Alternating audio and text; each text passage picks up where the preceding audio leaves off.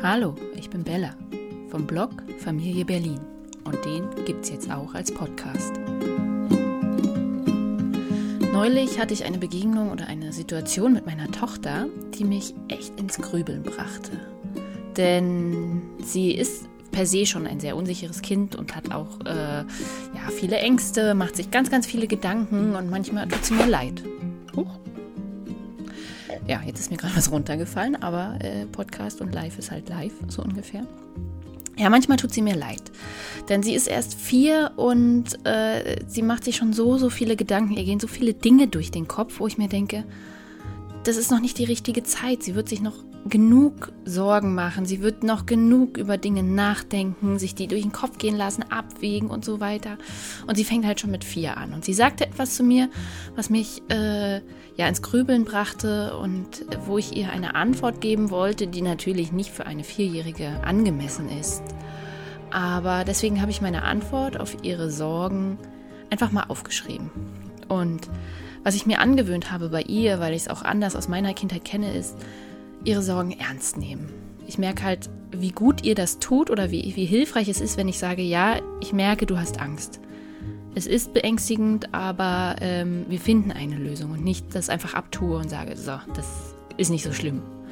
Und ihr hilft's. Manch einer wirft mir vielleicht vor, sie ist dadurch zu weich, aber ich habe jetzt auch schon oft die Rückmeldung bekommen, sie sagt was. Sie macht den Mund auf, bittet um Hilfe, fragt, und das hat sie vorher nicht getan. Ähm, ja, deswegen gibt es jetzt einen Text, den ich für meine Vierjährige geschrieben habe. Kinder und Ängste. Jeder macht mal Fehler. Kürzlich bekam meine Tochter ein neues Puzzle. Doch statt es euphorisch auszuprobieren, sagte sie nur: Mama, ich mach das nicht. Ich habe Angst, dass ich was falsch mache. Und ich antwortete am liebsten, Kind, du wirst Dinge falsch machen. Egal, ob du Neues probierst oder bei altbewährtem scheiterst. Manchmal startest du hochmotiviert in neue Abenteuer und alles geht gut. Und am nächsten Tag fällt dir ein Ei beim morgendlichen Omelett runter. Wenn man so will, hast du in dem Moment was falsch gemacht. Aber statt dich zu ärgern, solltest du dich vielleicht fragen, wen kümmert's? Ist es so wichtig, dieses oder jenes sofort und immer richtig zu machen? Stört es jemanden, wenn Dinge nicht auf Anhieb perfekt sind? Es wird Kritiker geben, doch was sind ihre Stimmen wert? Viel wichtiger sind deine eigenen Stimmen, die innere und deine hörbare nach außen. Stehst du zu deinen Fehlern und lassen sie dich wachsen? Denn es ist okay, wenn du was falsch machst, ob heute beim Puzzeln oder später im Job, der Liebe oder im Hobby. Niemand ist perfekt, mein Kind. Auch deine Mama nicht. Ich wäre manchmal auch lieber mehr von dem und weniger von diesem. Doch am Ende sind wir so, wie wir sind. Und sind wir doch mal ehrlich. Diese Fehler sind es auch, die uns ausmachen. Zahnlücken haben schon berühmte Leute gemacht. Und eine gewisse Tollpatschigkeit sorgte auch für große Sympathie. Selbst Unsportlichkeit kann sich als Stärke erweisen. Frag deine Mama.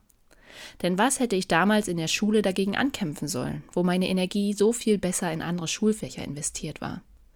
Denn manchmal ist es nicht die Person, die diese Fehler prägt, sondern alles drumherum und zusammen. Manchmal gibt ein System einem das Gefühl, nicht gut genug zu sein, um beim Schulbeispiel zu bleiben. Doch wenn ich heute meine Liebe zum Sport sehe und den Spaß, den ich dabei habe, denke ich mir, warum war das damals nicht schon so? Doch ich schweife ab, mein Kind. Du weißt, was ich dir sagen will. Auch wenn du in meinen Augen perfekt bist, so wirst du es in deinen vielleicht nie sein. Ich glaube, das liegt in der Natur eines Menschen, sich selbst immer kritisch zu betrachten. Und doch hoffe ich, dass ich dir ein bisschen dabei helfen kann, dich in einem besseren Licht zu sehen. In einem Licht, das Fehler kleiner und Stärken größer erscheinen lässt. Ein Licht, in dem du immer besser dastehst, als du dich vielleicht fühlen würdest, wenn ich anders gehandelt hätte wenn ich dir deine Fehler immer wieder unter die Nase gerieben hätte, wenn ich dir gezeigt hätte, dass du nicht mehr bist als ein Mensch, der alles und vieles falsch macht. Stattdessen sage ich dir, was ich selbst erst lernen musste. Es ist okay, Fehler zu machen, im Großen wie im Kleinen.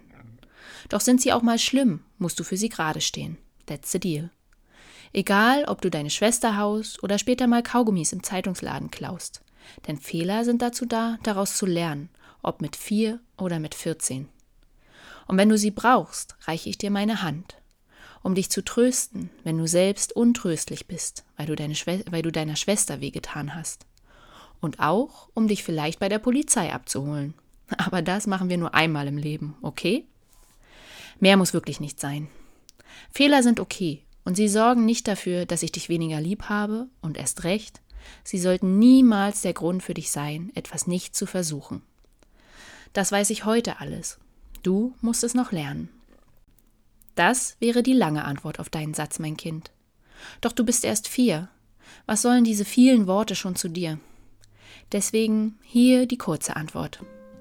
Komm, versuch es, und gleich komme ich dir helfen.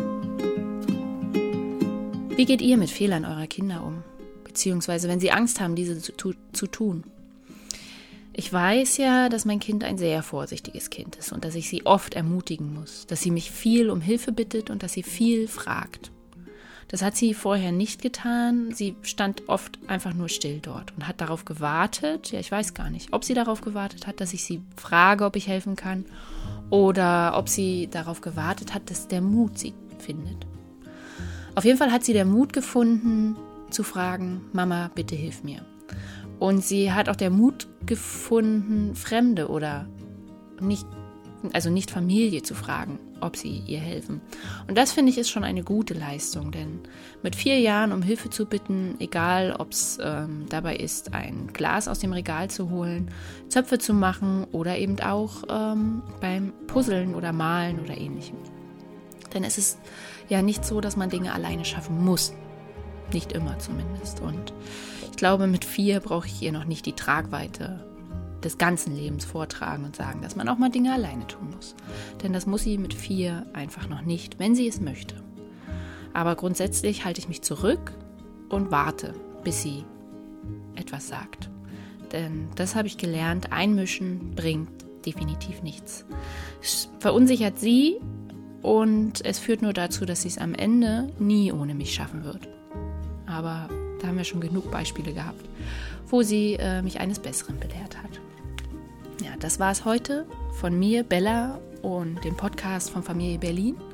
Und ich freue mich auf den nächsten. Bis dann.